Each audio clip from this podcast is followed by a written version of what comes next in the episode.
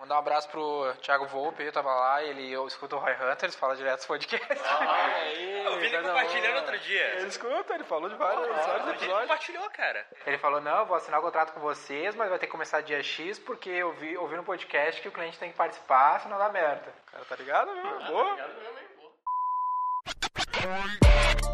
Roy Hunters. O podcast oficial dos cientistas do marketing digital.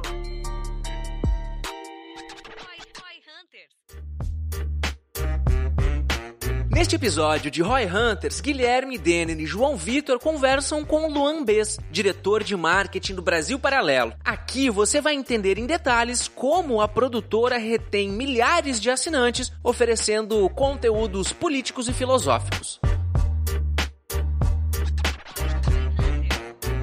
Um episódio hoje do Roy Hunters diferenciado aí com o Luan Bez do Brasil Paralelo. Cara, primeiramente, conta pra gente aí um pouquinho da tua história, do começo do BP lá, como que a gente tá nesse momento. Maravilha, cara. Primeiramente, boa noite aí, João, Gui. Cara, Brasil Paralelo, ela é uma empresa de educação, né? A gente atua com um modelo de lançamento de documentários, então um infoproduto. E o nosso formato em que esses documentários eles são disponibilizados no YouTube de graça. Já foram assistidos aí por, somando o total de views só dos documentários, somente dos episódios, nós temos já mais de 30 milhões de visualizações únicas, público muito abrangente aí, pessoas de todo o Brasil. E o que mais chama atenção é o tipo de conteúdo, porque quando a gente fala em política, quando a gente fala em filosofia, economia, não é o tipo de coisa que tu acorda querendo estudar, né? Não, não é algo do dia a dia. E a Brasil Paralelo encontrou nesse formato de documentário a união do entretenimento, que não é uma invenção nossa, mas a união do entretenimento com a educação. E aí todo esse conteúdo ele é disponibilizado de graça, 100% financiado pelos nossos membros assinantes, né, que são as pessoas que decidem financiar esse trabalho, muito alinhado com o propósito, elas querem que o conteúdo chegue para mais pessoas, então é um, um tipo de comunicação aí bem transparente. E isso, cara, o overview geral da empresa é esse, né? Já são mais de 35 documentários disponibilizados no nosso canal e no nosso site. É, a gente tá gravando esse episódio aí, é mais até um follow-up, né? Porque a gente tinha gravado um episódio bastante tempo atrás lá no V4Cast, que é o outro podcast da V4, e hum, há tempos atrás, aí, mais ou menos na época que a gente gravou, tu tava com algo na casa de 13 mil assinantes, é isso? Isso. A gente começou 2020 com 13 mil assinantes Uhum. e terminamos o ano com 160 mil. Maravilha. Esse episódio vai ser legal pra gente poder entender, assim, como que foi essa trajetória e tudo mais. Então, a gente pode, pra direcionar bem essa conversa, né, Lu? A gente pode falar um pouquinho desse começo, o que, que vocês vinham fazendo e como que foi aí essa chegada aos 160 mil assinantes. Maravilha, maravilha. Cara, primeira mudança assim que a gente teve, né, foi um o principal fator, cuidar melhor do produto e diversificar. Então, até, até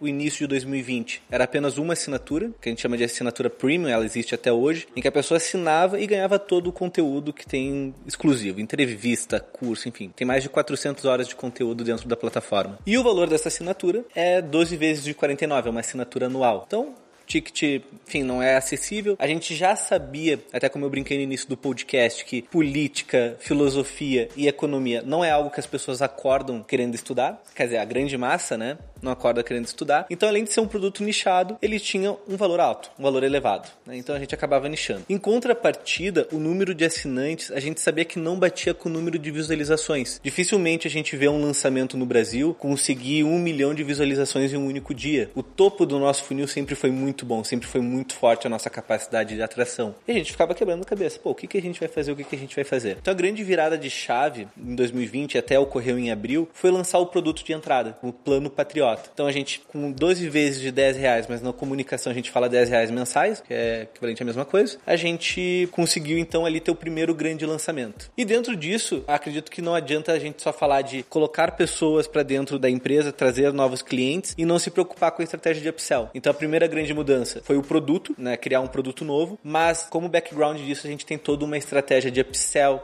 entregar o produto elevado e aumentar o ticket do cliente, seja por promoção, enfim. Mas eu acho que a gente pode entrar nessas estratégias. Tem uma, uma coisa, né, que você fala política, filosofia, economia, não é o que as pessoas acordam de manhã querendo estudar. É verdade, provavelmente para a maioria das pessoas não é o primeiro pensamento do dia, mas a gente olha e vai desde 2000 e as eleições presidenciais ali em 2018, é um assunto que no mínimo do mínimo já era muito curioso, né? Pelo que eu entendi, todas as assinaturas são anuais, né? Eu não tenho um plano mensal em que eu realmente pago 10 reais e, cara, se eu não quiser mês que vem, eu paguei só 10 reais e foi embora. Uma coisa que veio na minha cabeça é: faria sentido vocês testarem isso de ter um plano, cara, sem compromisso, em vez dos 10 reais do plano patriota, paga 15 para você conhecer, para surfar esses curiosos. Apesar que quando você fala, não, tem um plano de 10 reais e 120 reais por ano, meio que já dá pra, ah, sou curioso, vou testar isso aqui. Ainda mais com aquela questão de 7 dias de teste e tal. Mas assim, de pegar a galera que é curiosa, mano. Porque realmente, acordar querendo estudar, concordo com você. Não, não tem tanta gente assim e tal. Mas acordar, pô, viu uma notícia, o Bolsonaro falando ali do leite condensado. Começa a pesquisar e você começa a ver, pô, gente falando que tá errado, gente falando que, pô, a mídia que tá exagerando. Gera curiosidade. Pô, queria entender melhor, eu queria poder tirar as minhas conclusões, ou no mínimo ler esse negócio sozinho e entender, porque hoje tem muita desconfiança das mídias tradicionais, né, das vozes mais tradicionais que cobrem esse mundo de política, economia, e justamente isso, assim, o plano para, pô, como é que eu pego esse curioso, mostro para ele que existe a possibilidade dele aprender mais de uma forma que não seja maçante, porque, pô, você vai na faculdade, você vai pegar um livro, é maçante, é difícil mesmo. Se você não gosta, pô, cara, eu vim do mundo dos investimentos. Eu sei como é chato estudar investimento se você não gosta. Não é fácil. E vocês conseguem unir o entretenimento com isso, como você bem disse, né?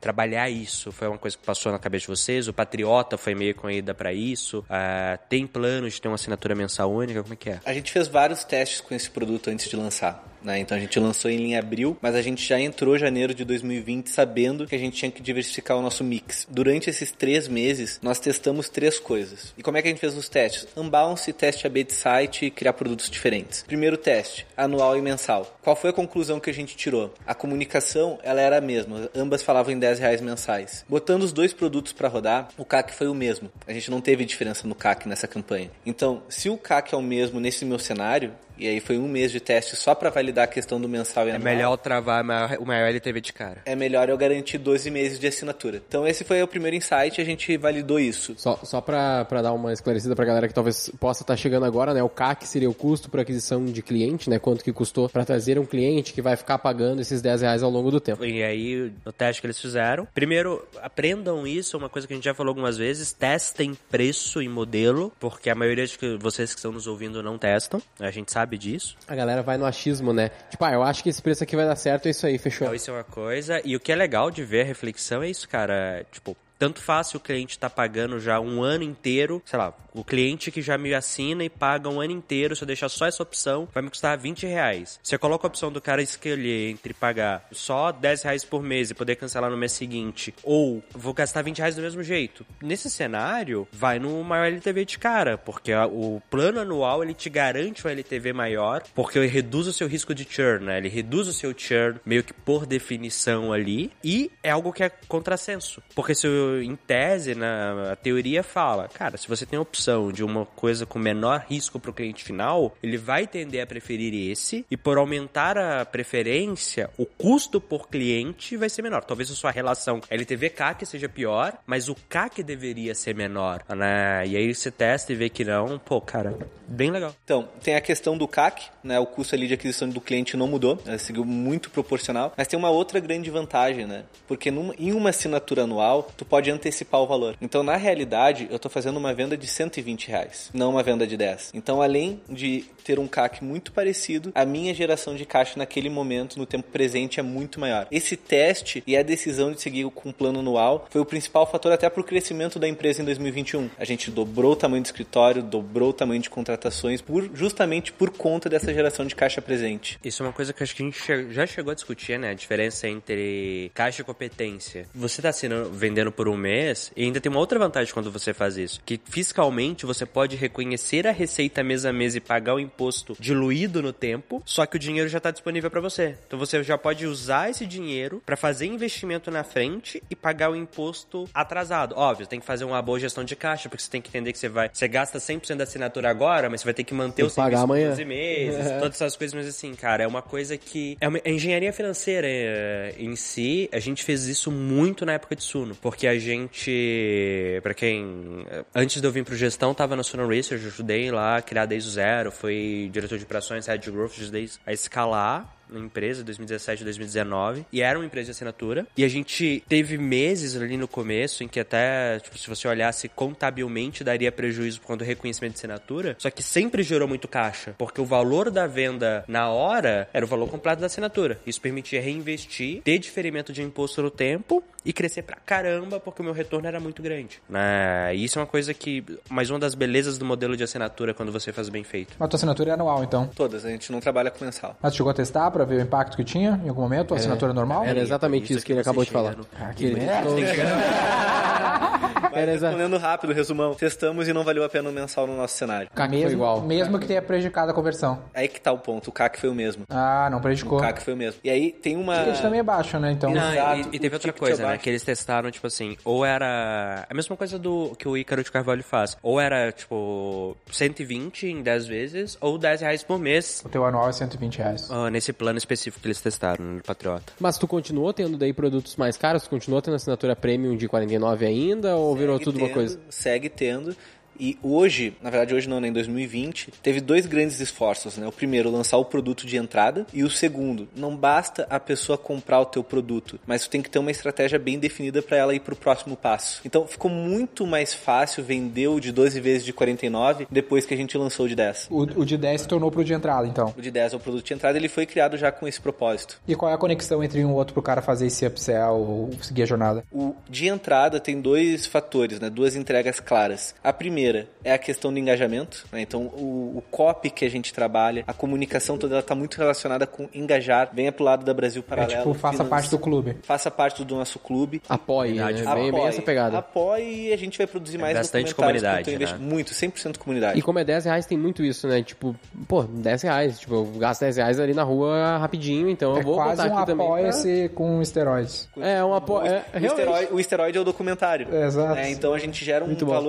Assim, muito grande com a nossa produção, disponibilizou de graça pro usuário, e eu, na hora da venda eu falo, bom, tu aprendeu algo, permita que mais pessoas aprendam o mesmo que você. É 10 reais. 10 reais você não paga Netflix, não paga Spotify, e aqui você investe na cultura. E vocês fazem um puta conteúdo foda, um trabalho ali, um investimento. E sempre foi, né? tanto Que o cara fala, sempre foi foda, sempre foi essa jogada, né? Sempre foi soltar o conteúdo grátis e o cara apoia. Só que antes quiser. a gente tinha um desafio que eu não conseguia entregar aquele conteúdo pra ele e falar, é só 49 reais. Mas aí que tá, isso aí é uma coisa que eu ia perguntar, você fala, ah, 49 reais 12 vezes não é acessível, e na minha cabeça eu falei, como assim não é acessível, mano? Acho que, tipo assim, eu não Tu tá medindo o bolso dos outros, tá medindo o bolso dos outros com o teu bolso. Ah, não teu é bolso é isso, fundo, cara. cara. Aqui no gestão, acho que o nosso produto mais barato hoje tá... Não é uma questão de sete, né? acessibilidade, talvez, é uma questão de. ah, Mas inter- tem muito do público em Não, si. interpretação, cara. Tipo assim, ah, sei lá, puta, pensa num lápis, que eu te falar que o lápis custa 20 reais. Não quer dizer que ele é caro, não é que é muito dinheiro, mas é muito dinheiro pra um lápis. Aí o cara olha, pô, a produção que tá de graça, aí eu vou ter que pagar 49 reais pra apoiar ela, parece muito caro pra algo que. hum, Que eu tenho entendeu? de graça. Que eu, tô, que eu já peguei de graça, então, tipo, na, acho que aonde o cara coloca na cabeça dele, pô, os 10 encaixam bem, sabe? Pô, 10 é legal, 10 não é muito, não é pouco, eu acho legal, é um apoio mesmo, 100 reais, 120 reais. E tem um outro fator também que é, é que eu comentei no início, né, sobre estudar economia, estudar filosofia. Tu não tá dando uma entrega clara. Porque a nossa economia não é economia de investimento, é economia de faça esse curso e ganhe E ganha dinheiro X, na não vai ter um. ROI. É, tu vai estudar Mises, tu vai estudar a teoria econômica a- da- sobre o ângulo filosófico. É quase comprar um livro, é, quase comprar um quase livro. comprar um livro. É, tipo, não, é um conhecimento Você que... vai ensinar o cara e ele vai ficar mais triste ainda com a situação do Brasil. Eu tenho essa questão também, porque é extremamente importante esse desenvolvimento intelectual. Por mais que as pessoas não tenham consciência, mas no mundo dos negócios, por exemplo, o RH da Brasil Paralelo, eu posto que ele é bem diferenciado da maior parte das empresas. Por quê? Porque a gente tem uma carga filosófica, a gente sabe eh, entender a questão ideológica, a questão da, da maneira como as pessoas enxergam o mundo, e isso interferiu no nosso negócio, isso interfere no mundo dos negócios. Mas é muito difícil as pessoas fazerem essa conexão. Aprender com a história, aprender com a filosofia, te torna uma pessoa melhor. Mas é, um, é uma conexão muito longa, né? Eu, eu dentro da Brasil É. Paralelo, demorei pra entender isso. Então imagina quem tá fora. E aí quando você tenta vender esse produto que o cara, ou ele não vai ganhar um diploma, ele não vai ganhar um certificado, ele não vai investir na bolsa, ele não vai ter uma aplicação rápida, não vai ser promovido no trabalho imediatamente, é complicado. Às vezes as pessoas não gastam os 49, 39, nesse caso, se a gente for falar do upsell, né? Ah, nem num produto de... que vai ter exatamente esse efeito, né? Tipo um livro ou algo do gênero. Comprei o produto de 10 reais por mês. Aí você tem o de 49. Como que é? Eu pago a diferença ou somos dois? A gente não chegou nessa resposta, tá? Nessa pergunta a gente ficou... Deva... É, a gente viajou, gente. viajou. O que que faz o cara... Qual é a conexão, então, entre o, o produto que é o upsell? Ah, então, além da questão do engajamento, a questão da entrega desse plano patriota, nós montamos sempre pacotes, que é uma parcela do conteúdo que tem no programa principal. Então, no- na assinatura principal, hoje, já são mais de 35 cursos sobre esses temas que eu bati, né? E a cada 15 dias a gente lança um novo. Quem assinar o patriota naquele período vai receber um curso, vai receber a versão estendida do documentário e o material complementar do curso. E é isso. E esses pacotes a gente vai mudando conforme cada lançamento, justamente para poder fazer a escassez. Ah, eu não posso assinar a qualquer momento. Pode assinar a qualquer momento. A questão é assim: quanto antes você assinar o Patriota, mais conteúdos vai acumular. Ah, eu não tenho histórico, então. pelo Você não tem, exato. É, tipo, é o da, dali pra frente. Ah, É dali pra frente. E aí o 49,90 eu tenho todo o nosso conteúdo da plataforma, é o acesso Ah. total. Então a gente tem uma questão aí de escassez e de retenção. A retenção tá no histórico e a escassez tá que o pacote fecha. Outra coisa que agora veio na minha cabeça. Vocês vão começar a ter as renovações agora, forte em abril, pelo que você falou, né? Beleza. Assinei em abril do ano passado. Aí até abril de 2021 eu vou ter tudo. Quando eu renovar, eu mantenho ou reseta? Mantém. Agora, se você cancelar e quiser voltar, Eu perco reseta. meu histórico. Reseta Ah, o teu histórico. Legal. Eu achei que era tipo assim, quando eu. Eu achei que uma das vantagens era tipo assim: ah, lançou o filme agora, e aí se eu sou assinante, eu recebo o filme antes e depois ele vai pra público, tipo cinema, sabe? Corre muito risco de pirataria. Ah, tem a pirataria. Muito risco. Se alguém- Se alguém pega o vídeo e bota no YouTube uma hora antes, caga nosso lançamento. Aí a gente não faz isso. Mas a questão do benefício acumulado é o que mantém a retenção e também permite fazer essas escassez, né? Então a gente, a cada mês tem uma campanha nova, um pacote diferente. E tem uma galera que tá pensando em fazer algo assim, eu acho que tem um aspecto muito difícil de. Aqui a gente fala que é o podcast cientista do marketing. É bem difícil de achar a lógica no conteúdo. Por que, que o conteúdo engajou tantas pessoas assim? Tu consegue tentar. Que a gente tem, pô, modelos de roteiro, né? Frameworks. O próprio cinema tá há muito tempo mo- criando modelos de como escrever e fazer um um filme que vai ser blockbuster. Mas mesmo assim, parece que não. Que é, uma, é o aspecto artístico, né? De que o negócio conectar. E vocês têm esse poder hoje de conectar com a galera. A galera, meu, vou pagar mesmo porque eu adoro os caras. O que é muito difícil, cara. Eu não consigo. São poucos players no Brasil que conseguiram fazer algo perto que vocês fizeram, assim, de nível de, de engajamento, que é o segundo pilar que a gente sempre fala. Mais do que ter tráfego e tudo mais, vocês engajam os caras mesmo. As pessoas gostam. Meu, porque o cara assiste duas horas do negócio de graça. Olha, são poucas coisas na vida que eu assisto duas horas. E o cara ainda paga pra assistir mais, tá ligado? Tipo, é, é muito louco, mano. A primeira questão sobre o engajamento, né? Sempre que a gente vai lançar um documentário, na real, sempre que a gente vai fazer qualquer coisa dentro da Brasil Paralelo, a gente leva muito a sério a questão do porquê a gente tá fazendo. O porquê tem que estar muito claro. E esse porquê, ele tá sempre atrelado a alguma dor que a gente tá sentindo na sociedade. Então tem, a gente vive o mundo da, da política, a gente tá sempre de olho no que tá acontecendo, né? Quando começou a pandemia, tinha muita desinformação no meio. Bota máscara, tira máscara, OMS indica, desindica, faz lockdown, não faz lockdown. Então, virou uma bagunça. Poxa, a gente tá sentindo que tá faltando algo aqui, o pessoal tá precisando disso. Então, o que, que a gente vai fazer? Vamos fazer um documentário sobre o Covid, porque as pessoas estão precisando se informar sobre isso. A gente foi lá, centralizou, lançou em 45 dias um documentário. Caralho. Mas vocês têm um framework, assim? Como é que é a estrutura dos documentários? Sempre segue um processo ou é meio que a gente vê na hora? É, a gente vê na hora. Caralho. a gente vê na hora. Eu não esperava essa resposta. Não, a gente tem aqui um roteirinho, ó, cara, o checklist. Não, não, não. É um checklist. Jornada do herói, três atos, sei lá, uma não, coisa. jornada do herói, com certeza. A gente Ah, é tem modelinho de roteiro. Você tem um É- é que a roteirista gente- é- profissional? É, que tá. A gente não tem um modelo. Mas Mas, tem gente- roteirista que, que sabe escrever? Que estudou escrita de roteiro? Tem, tem. O Ferrugem, que é um dos fundadores da Brasil Paralelo, ele é o cara que puxa boa parte dos roteiros, né? Só que é que tá. Qual é o processo de roteirização da Brasil Paralelo? Vocês têm um Steven Spielberg na parada, então, É, assim. tem. É, a gente vai falar agora sobre a queda da Argentina. É o nosso próximo lançamento, dia 22 de fevereiro, estreia de graça no YouTube. Vamos falar sobre a queda da Argentina. Por que, que a gente vai falar sobre a queda da Argentina? Porque o Lucas Ferrugem, por livre e espontânea vontade, em uma madrugada, na sua casa, decidiu, cara, o que que tá acontecendo na Argentina? E do nada o cara começou, virou a madrugada inteira estudando o tema, estruturou em tópicos, ele começou com um estudo, com uma dúvida real, com uma dúvida verdadeira. E daqui ele falou, cara, olha só, essa história aqui tem muita relação com a, do Brasil. Tava com insônia, falou, ah, Tava com o que insônia. que a Kirchner tá fazendo naquele lugar? Exato. Eles falaram, cara, tem vários pontos que aconteceram na Argentina, que também aconteceram no Brasil, e inclusive a última, o último movimento político argentino tem uma grande chance de acontecer no Brasil também. Agora na próxima, e, né? Literis. Exatamente. Então qual é o processo de criação da Brasil Paralelo? Cara, é isso. Tem um lance de pesquisa mais do que roteiro, na real, né? É- é a primeira pesquisa, é a dúvida real. Nunca pensaram, a gente já falou disso aqui, mas eu já te perguntei isso, de lançar isso numa plataforma tipo Netflix, Amazon, vender pra um outro player. Cara, já a gente estudou e não vale a Globopay, pena. Globopay, o que, que tu acha? Mas nem Acho que não como tem muita sinergia. Foda-se a parte financeira, pensa naquilo como canal de mídia. Tipo, a Amazon nos Estados Unidos, não sei se no Brasil já deixa. Qualquer pessoa pode subir uma série lá e não ganhar nada. No Brasil eu não sei. No Brasil é muito acessível também. É, muito tranquilo. É, na Amazon é, tipo, a Netflix e tal, eles são restritos, mas a Amazon pode. Como canal, como um lugar pra gerar brand, pra gerar awareness, não vale a pena? Cara, boa pergunta. Boa pergunta e a gente não chegou a considerar isso na estratégia.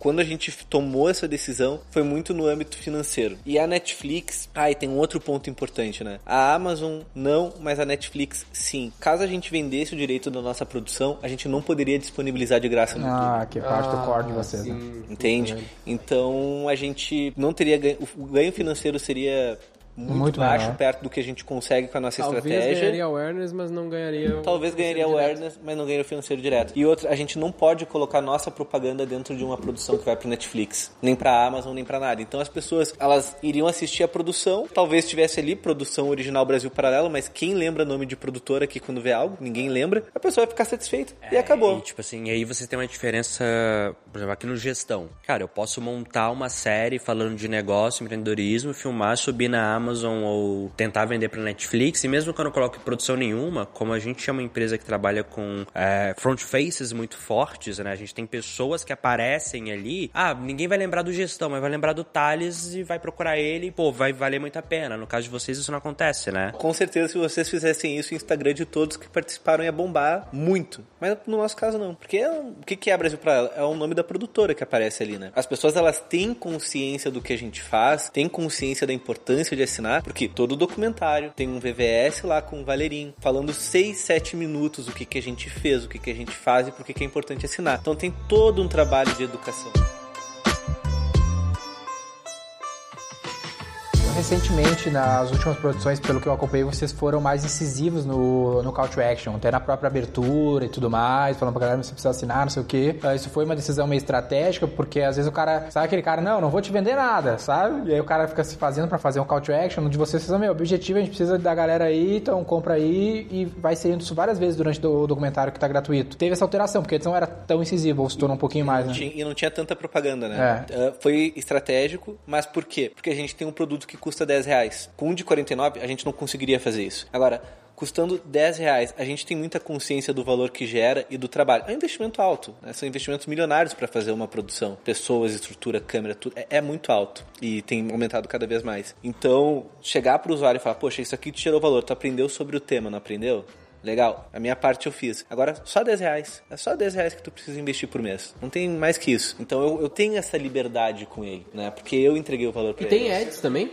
Muito. Tem ad- no, a- anúncios normais do YouTube, vocês também colocam. Muito no YouTube, no Facebook, no, no, na Não, própria não, eu, eu acho que, tipo, por exemplo, eu vou lá no canal do Brasil Paralelo, clico pra assistir, vai aparecer uma propaganda lá pra mim, de, tipo, o canal de vocês é monetizado? Ah, sim, cara, é, mas é ridículo assim o que a gente ganha em ads. É que também o Desde tema é a- foda, né? Vários vídeos são desmonetizados. Desde que a gente criou o canal, assim, ó, vou chutar alto, tá? Mas a gente não ganhou mais de 30 mil reais com o YouTube. É um dinheiro que a gente tá até lá. A gente nem pegou, sabe? São muito ricos, né? Não, não, mas é. 30 mil pra mim. Se quiser 10 pau pra cada um, olha que legal. Eu até falei pro pessoal, a gente provavelmente vai fazer alguma ação e doar esse dinheiro. Pra nós aqui, no podcast, o nosso Vocês, vocês estão mais ricos que a gente. Duas coisas sobre isso. Né, mas assim, tem duas coisas. Uma sobre o comentário dessa questão do Danny, a gente colocou mais propaganda. E foi uma coisa que eu aprendi, que é o seguinte, cara, não ter vergonha de vender. Tipo assim, tentar vender, mas vender com vergonha é a pior coisa que você faz, cara. Você vai vender? Vende direito. A gente sempre conta, a gente sempre conta a história de um cliente lá atrás, nosso, que ele chegou no vídeo e a primeira coisa que ele falou é: Eu não vou te vender nada. ele no último vídeo, por apenas. Nossa, cara. E eu, eu sinto que Cara, vocês... ou vende ou não, né? Ou vende ou não, Sinto que exatamente. vocês são a maior prova de que nesse setor que tem muita gente querendo fazer, parece fácil, né? Fácil, uma barreira de entrada baixa, fazer conteúdo e vender conteúdo. Mas vocês são a maior prova de que a- o bom produto se vende, sabe? Que, meu, não é tipo, cara, o melhor call to action, muito louco. Óbvio, tem, obviamente. Vocês têm as melhores taxas de, de performance. Mas se fosse o mais simples possível, a galera paga porque o produto é muito bem feito, né? O cara que, meu, eu quero ganhar dinheiro, penso muito na estratégia de venda e eu, puta, preciso ter um produto. É aquilo também, né? Uma coisa que, tipo, entre um produto excelente com a distribuição meia boca e um produto bom com a distribuição excelente, o produto bom com a distribuição excelente vai ganhar. Mas não tem mágica pra Mas produto o caso merda. deles é o produto excelente com a A distribuição distribuição excelente, é o melhor dos mundos. É. Mas é tipo, é que isso também é importante pra galera falar, ah, então quer dizer que é só focar no produto excelente. É, não, Essa- absolutamente. Não, amigo, Não, tem que fazer tem um produto bom, porque produto merda não tem mágica que resolve. Inclusive, uma- um professor, quando eu tava nos Estados Unidos, ele, me- ele falou a frase que eu nunca esqueci, cara. A pior coisa que você pode fazer é marketing bom pra produto ruim. Porque você se queima com todo mundo muito rápido. Mas é isso, cara. Se É você tem um produto bom, a vida fica muito mais fácil. Até pra você vender, você, tipo, é mais fácil vender produto bom porque você tem mais orgulho de vender aquilo. Quando você acha seu produto ruim, você tem dificuldades em vender. Tudo que é ruim viraliza mais. É, E eu acho que faz uns dois anos que a gente gravou aquele outro episódio, e na época os afiliados eram um canal relevante, ou tava começando a deixar de ser, e eu sinto que tá, parece, pela minha visão de consumidor, que tem se tornado um menos importante pra vocês. É de fato, só ah, ah, botando a galera na mesma página, o canal de afiliado é um canal importante, então influenciadores do setor, Já representou 25% da, da receita. que é legal, né, porra, canal diferente, né, mas hoje, como é que é isso? Hoje diminuiu? Uh, ele foi perdendo força, né? A gente tá agora. Ele acabou ficando de lado, sendo bem honesto, né? Porque a gente começou a, a dar mais foco pra parte de tráfego, pra parte estratégica, muito teste a bem landing. Então, isso meio que, cara, vamos focar nos nossos canais e com uma equipe enxuta, então vamos priorizar, né? E esse canal acabou ficando de lado. Também, como o nosso tema é, é,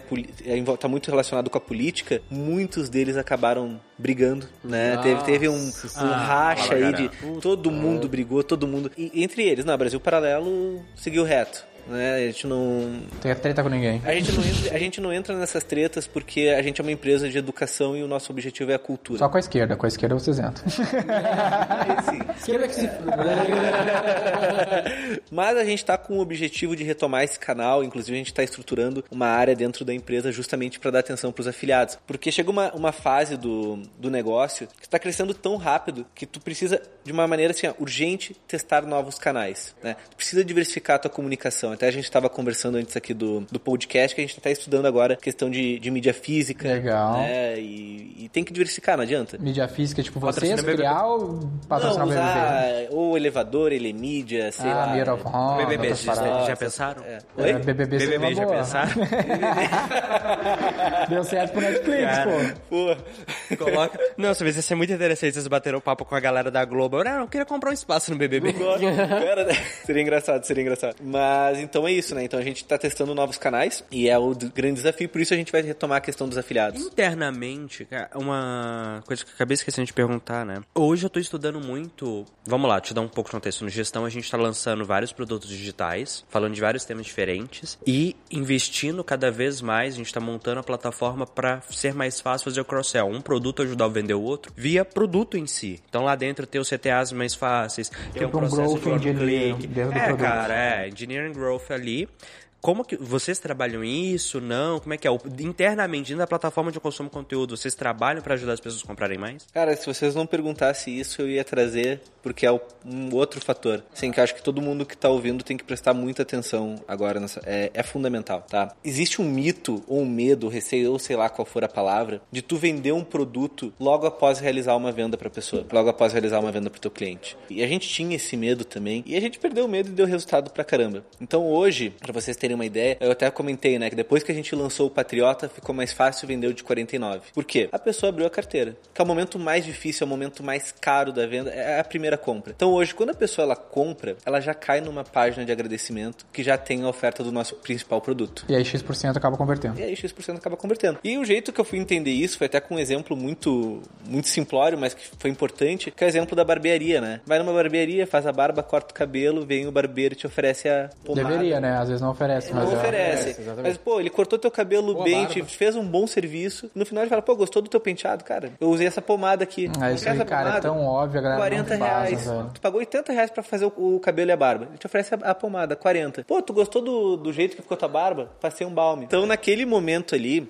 que o barbeiro te prestou um bom serviço e te oferece novos produtos, a chance de tu comprar é muito grande. Agora, se ele chegar pra ti e falar, ó, eu usei esse produto esse e não te faz o CTA, tu pode levantar da cadeira, do lado da barbearia pode ter uma farmácia com o mesmo produto pela metade do preço, a tua chance de comprar é muito menor. É, Simplesmente pelo fato de tu pegar e levantar da cadeira. O cara não tá engajado ainda. Cara, tu já perdeu o engajamento, tu já perdeu, nem diria engajamento, tu perdeu a experiência. Tu já tá em outra experiência. Tu, a partir do momento que tu levantou da cadeira, tu já tá pensando em outra coisa. Pô, tem que voltar pro escritório, minha mulher tá me esperando, sei lá. Já mudou aquela experiência. Então aproveitar essa experiência da compra, de ter o produto de entrada e não ter vergonha de na página de obrigado tu já oferece. No checkout, se a, se a ferramenta tiver a opção, no checkout tu já faz a opção no checkout antes do cara passar o cartão. E isso é fundamental, cara. Isso nos deu um puta resultado. Fora a questão da plataforma. Dentro da plataforma, quando o cara vai consumir, o conteúdo que ele não tem é cadeado, clicou, popado. E a plataforma é própria, né? Plataforma própria. É muito mais fácil vender pra esses caras. Isso o do CAC é muito checkout, menor. cara, foi uma coisa que eu testei antes. Aqui no Gestão, no último lançamento que a gente fez, aumentou em 15% a receita só de colocar lá, tipo, desse produto que nem era o produto lançado. A gente colocou uma oferta especial no checkout pra quem já ia comprar. 15% da receita do lançamento veio dela. A Renata, que é uma aluna nossa da Arc Express, a gente fez um trabalho junto com ela lá que ela colocou, aumentou em 25% o average order value lá, né? Tipo, o valor do pedido médio dela.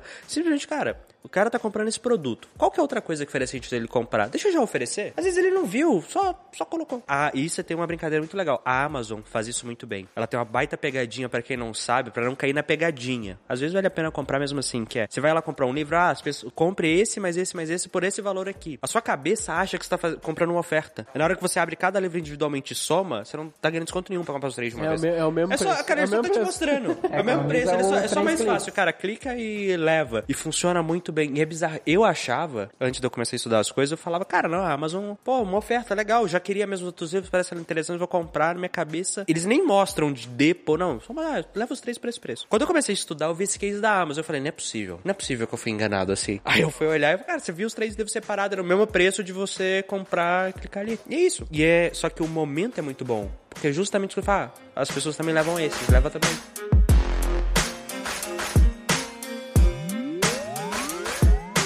Tem um lance que eu sei que vocês fazem, no gestão também faz, a gente também faz, mas pouca gente faz. Não sei como é que tá hoje, lembro que isso era bem. bem forte. 100% de quem participa do podcast aqui tá fazendo, mas faz, mas a maioria não faz. Que é time de vendas, né? Que vocês tinham lá, o time de venda tenho, forte. Não sei se cresceu, como é que tá esse aspecto. Não, a gente deu uma reduzida, né? A gente fez umas modificações, mas agora vai iniciar a contratação de vendedor de novo. Legal. Agora a gente vai expandir o time, né? E, e vocês estavam na época usando mais ou menos para renovações, não para aumentar a conversão ou em os dois casos? Pra renovação e abandono de carrinho. Legal. Abandono de compra, na verdade, né? Tipo, o cara gerou o boleto, não pagou, cai pro comercial. Cara, e isso é uma coisa bizarra. A gente consegue recuperar aqui no gestão entre cartão e boleto, tipo assim, cartão recusado e boleto, quando combina os dois, a gente recupera mais ou menos 50% hoje no digital, né, dos produtos digitais. Cara, são pessoas relativamente baratas, porque você remunera muito pela comissão. É uma receita que tá vindo embora. Você já gastou o dinheiro pra levar o cara até o checkout Não, e... tipo, a deixa- questão, a questão do upsell também, se uma pessoa comprar, uma pessoa comprar o upsell, já valeu a pena. É, valeu porque a pena, como é depois da mais.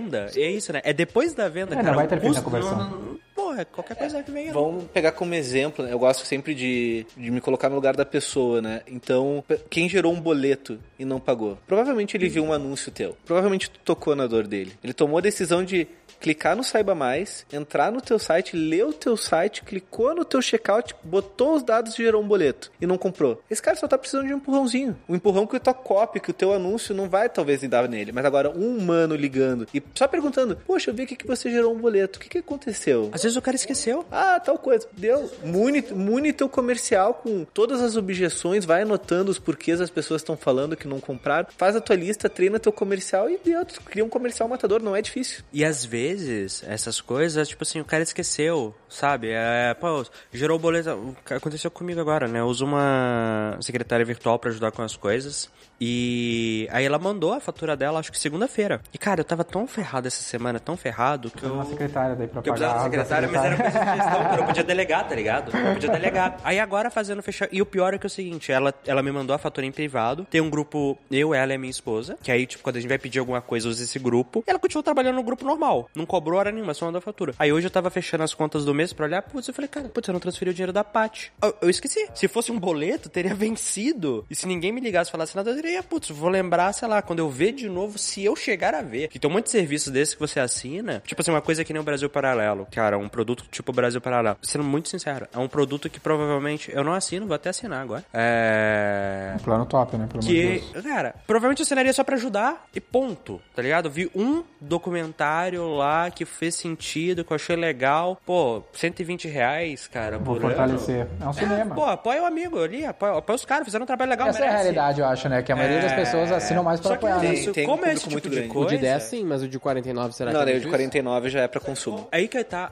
como é isso, tá ligado? É, pô, é, é pra apoiar. Se por algum motivo eu esquecer de pagar o boleto e ninguém me lembrar, dificilmente eu vou me lembrar. Putz, tu não, não sei se tu vai atrás lá, É. fazer a mão e tal. Um exemplo que aconteceu lá na Brasil Paralelo. Um dia pela manhã, tinha uma senhora no escritório, eu andando pelo escritório, eu acho que, será que é, né? Será que veio visitar, conhecer, entrevistar, sei lá. E aí eu vi que como os colaboradores começaram a ficar muito em volta daquela senhora, muito em volta, muito em volta. Moral da história, ela foi no nosso escritório, ela pesquisou onde é que era nosso endereço, porque ela tinha gerado um boleto Caralho. Ela não sabia pagar pela internet. Ela não conseguiu o número da nossa conta. Ela foi até o banco, sacou o dinheiro e quis lá nos dar o dinheiro. Caralho. Tem que botar, Então, botar assim- um caixa lá na frente. Não. Então, assim, o que acontece? Essa questão do empurrão, da dor, de ter um humano falando com outro humano, é isso. Tem gente que não sabe usar internet banking. A gente tem um público mais velho muito grande que nos ajuda e que é extremamente importante. Que não sabe, tem medo, não sabe nem o que é um aplicativo do celular, mas quer ajudar. Às vezes o comercial, o nosso comercial que eles fazem assim, com muita frequência é simplesmente assim, não, agora você clica no site. Às vezes eu tô passando no comercial e o comercial tá lá, não, agora você clica aqui no site. Agora você faz tal coisa. Inclusive, ah, teve pessoas assim que ligam e falam, não, eu vou te dar o número do meu cartão, então aí tu faz a compra pra mim. Ah, sim. Não, Aí a gente não era não foto aceita. no WhatsApp. Aí a gente não aceita, né? A gente fala, não, não, não, não faz, por favor, não faz isso. Mas o grau de consciência é muito, de confiança é muito grande. E o. Eu ia falar que se o Pix tinha ajudado, mas acho que ajudou menos, é porque não é fácil de usar, não é tão óbvio, eu acho. né? Cara, eu sou, eu tra- sou de marketing digital e. E não tinha agora- usado? Não, eu uso, mas eu sempre fico meio com o pé atrás, assim. Como assim eu boto o celular da pessoa e isso aqui vai transferir o dinheiro? É. Acho que essa meio colou, né? o lance é que vocês hoje têm dois produtos. Dois produtos e o grande objetivo de 2021 é criar mais. Meu ponto é se não é. A graça não é ter pouco produto. Porque eu vejo às vezes o cara querendo criar mais produto ao invés de crescer os produtos que tem, né? Porque você já tem um puta trampo de criar o conteúdo. Que conteúdo novo pra caralho toda hora. Mas o, pro- a oferta, duas ofertas, simples e objetivas. Será que não confunde mais criar muitos produtos ao invés de focar em crescer o máximo os produtos já existentes? A não ser que tu chegue num ciclo de vida lá que o produto já tá em declínio, que você já tem uma base gigante de assinantes, talvez você já estejam próximo de fato de precisar lançar um- uma oferta diferente. Apesar que vocês lançam conteúdo novo, que daí eu acho que ele levanta de novo para um.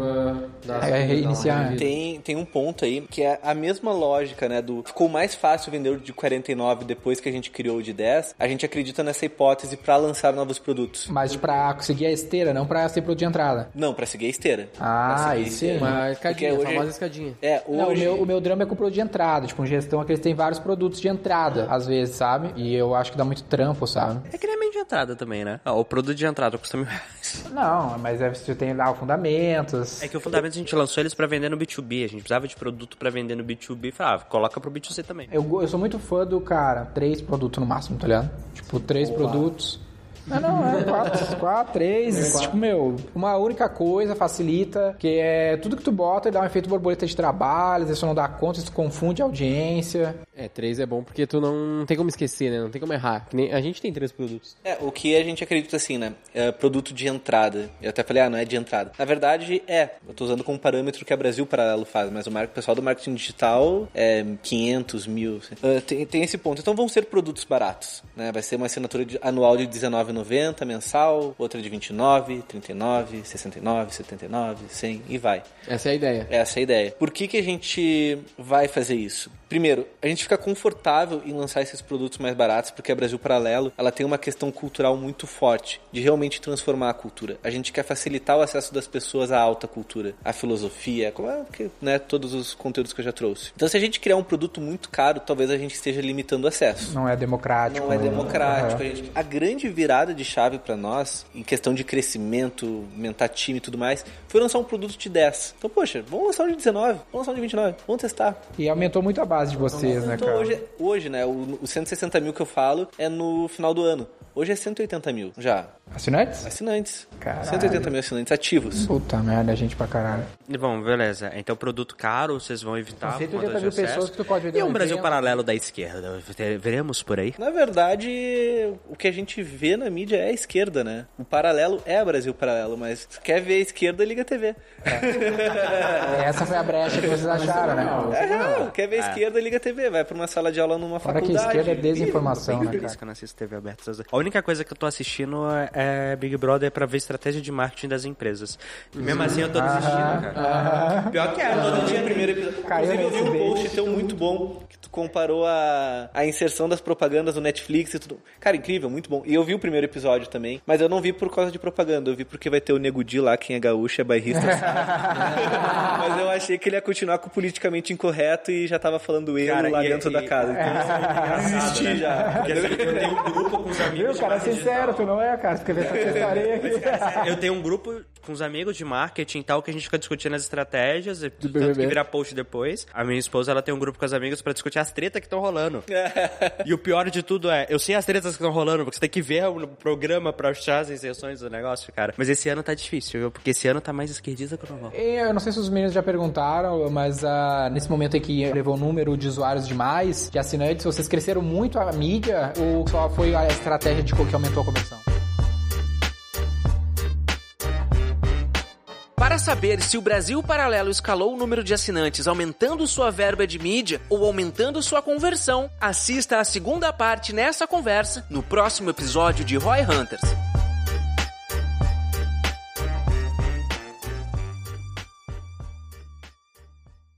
Para saber mais sobre como a V4 pode ajudar o seu negócio, ou você que é profissional de marketing digital e quer saber como ser nosso parceiro, acesse v4company.com e saiba mais. Edição Noise Wise.